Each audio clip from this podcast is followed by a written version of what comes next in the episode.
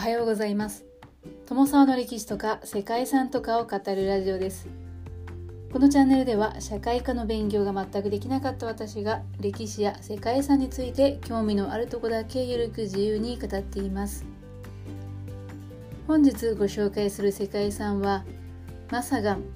アルジャジーダのポルトガル都市です。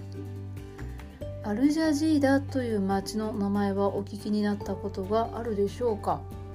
北アフリカのモロッコ王国にある最大の都市カサブランカから南に90キロほどの大西洋岸にある小さな町です。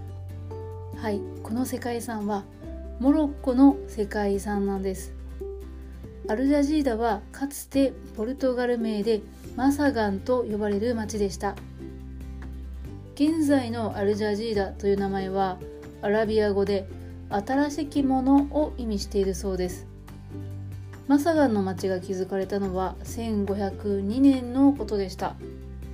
当時は大航海時代でポルトガル人がこの地に砦を築いて分厚い壁が取り囲む城塞都市が建設されました。これはインドに向かうポルトガル人がアフリカにおける居住地域とすることが主な目的だったそうです。ポルトガル人はこの場所の自然の地形を利用して海上におよそ300メートル四方の要塞を築きました。マサガンでは都市開発も進み教会も作られましたが1769年に発起したモロッコ軍に敗れてポルトガル人は追い出されてしまったそうです。そしてモロッコの王によって再建されてマサガンには1832年に現在のアルジャジーダという名前が与えられました。その後は19世紀後半にはユダヤ人が流入して20世紀の初頭にはフランス保護下となりました。モロッコ独立後は再びイスラム国家の支配下となっていますがこうしてマサガンには様々な文化が流入しました。そして2004年にその旧市街が世界遺産に登録されました。現存する貯水槽や聖母飛翔天教会はマヌエル様式。城塞には初期ルネサンス様式が見られるほか時代ごとに流入した西洋やイスラムの文化の影響を見ることができます。ということで本日はモロッコにあるポルトガル人によって築かれた世界遺産。マサガンアルジャジーダのポルトガル都市をご紹介したいと思います。この番組はキャラクター辞典ワンタンは妖怪について知りたい。パーソナリティ空飛ぶワンタンさんを応援しています。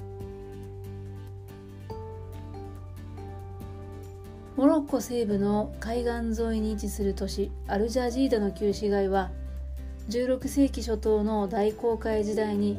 ポルトガル人によってアフリカに最初に築かれた拠点の一つです。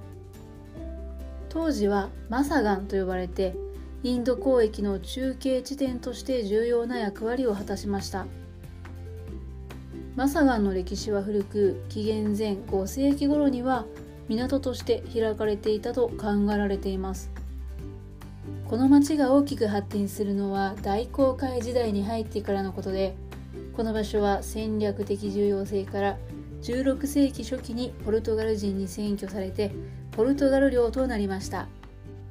1506年頃に最初の砦が築かれ始めて1542年には町全体が要塞化されて分厚い壁がぐるりと取り囲む堅牢な城塞都市となりました。城塞はその後1548年に当時の最先端技術でルネサンス様式の星型要塞へと発展していきました。モロッコの人々は長い間町からポルトガル人を追い出そうとしていて2世紀の間絶えず攻撃を仕掛けていたそうです。ポルトガル人はこの攻撃に長く持ちこたえていましたが1769年にモロッコ軍の攻撃によってマサガンは陥落しました。ポルトガル人は町を破壊した後マサガンから撤退したそうです。その後しばらく町は荒廃したまま放棄されていましたが1832年にアラビー朝の統治下で城塞の再建が行われました。アラビー朝というのは1670年にモロッコ全土をほぼ統一して成立した王朝だそうです。そして再建とともに町の名前は新しいものという意味のアルジャジーダと解消されました。13世紀の後半にはアルジャジーダの旧市街にユダヤ人たちが押し寄せてユダヤ人街が形成されました。アルジャジーダはイスラム教だけではなくユダヤ教やキリスト教が平和に共存してさまざまな文化の入り混じる商業の中心となったそうです。ユダヤ人はその後1950年代には撤退しています。20世紀に入りモロッコがフランスの保護領となるとアルジャジーダは再びマサガンと解消されました。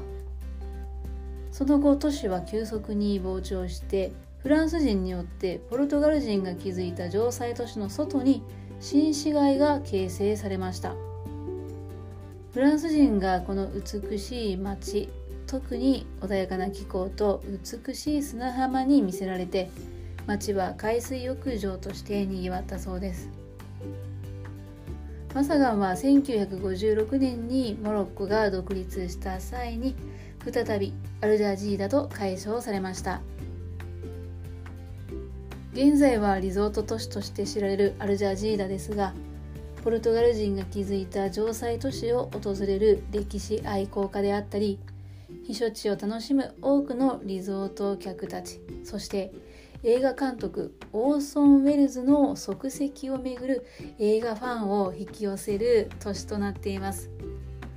オーソン・ウェルズという方はご存知でしょうか？アメリカ合衆国の映画監督であり脚本家であり俳優でもあるそうです。映画「第三の男」などでの個性的な演技で名優として知られたんですけれども映画監督としても多くの傑作を残しています。特に25歳で初監督をした作品「市民権」は撮影監督のグレイク・トーランドとともに数多くの斬新な撮影技法を暗出したということで現在でも映画研究の分野で高く評価されているそんな映画の一つなんだそうです。話を戻しまして世界遺産としての町アルジャジーダですが戦争などで荒廃したとはいえ16世紀から残っている建物も多くポルトガルのマヌエル様式を伝える貴重な都市として評価されています。またアルジャジーダ旧市街の城壁や砦はルネッサンス期の軍事設計が見どころとなっています。ここでは地下貯水槽や教会には後期ゴシック様式とさまざまな時代の建築様式を目にすることができます。マサガンの城塞はモロッコの他の都市や世界各地に築かれたポルトガルの要塞に比べても保存状態が良好でルネサンス期のポルトガル建築の技術を今に伝える貴重な奨励にもなっています。ポルトガル時代に建設された建造物のうち現存するのは城壁と砦貯水槽そして聖母飛翔天教会です。その中でも大きな見どころとなっているのが旧市街の地下に残るマヌエル様式の貯水槽です。ポルトガルがこの地を征服した後絶えず攻撃を仕掛けてくるモロッコの人々に対抗するためポルトガル人は非常時に備えて水を蓄える必要があり当初は武器庫として作られた倉庫だったこの場所を後に貯水槽へと改造したそうです。地下の階段を降りた先に広がるのはまるで神殿のような神秘的な空間です。薄く水が張られると柱や天井が水面に反射してさらに幻想的でアルジャジーダの旧市街の中でも特に人気の高いスポットとなっています。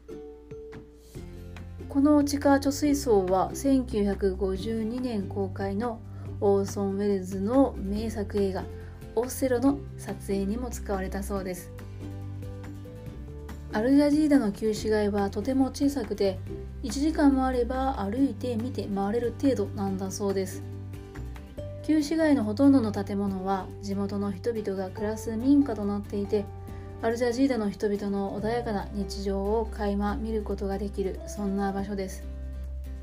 城壁の中に入ると最初に目に飛び込んでくるのがポルトガル領時代に建てられた聖母飛翔天教会で住民のほとんどがイスラム教徒のアルジャジーダではこの教会は現在劇場として利用されているんだそうです。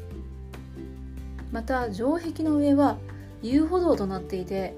特に海側の通路は心地の良い潮風を感じながら散策をするのにぴったりな遊歩道です。城壁の四隅にある見張り台だった場所には古い大砲が残されていてかつての要塞都市の面影を感じることもできます。現在はアルジャジーダの街並みやカラフルなボートが停泊する港。さらにその先に広がる大西洋を見晴らすことができる展望スポットとなっています。ポルトガル人によって築かれた城塞に囲まれたアルジャジーダ旧市街の雰囲気はヨーロッパとモロッコの文化が溶け合いそれが建物や街並みにも現れています。こういった歴史的な景観が評価されてこの場所は世界遺産に登録されました。ということで本日はここまでモロッコにある世界遺産マサガンアルジャジーダのポルトガル都市をご紹介しました。最後までご清聴いただきましてありがとうございます。では皆様本日も素敵な一日をお過ごしくださいね。友沢でした。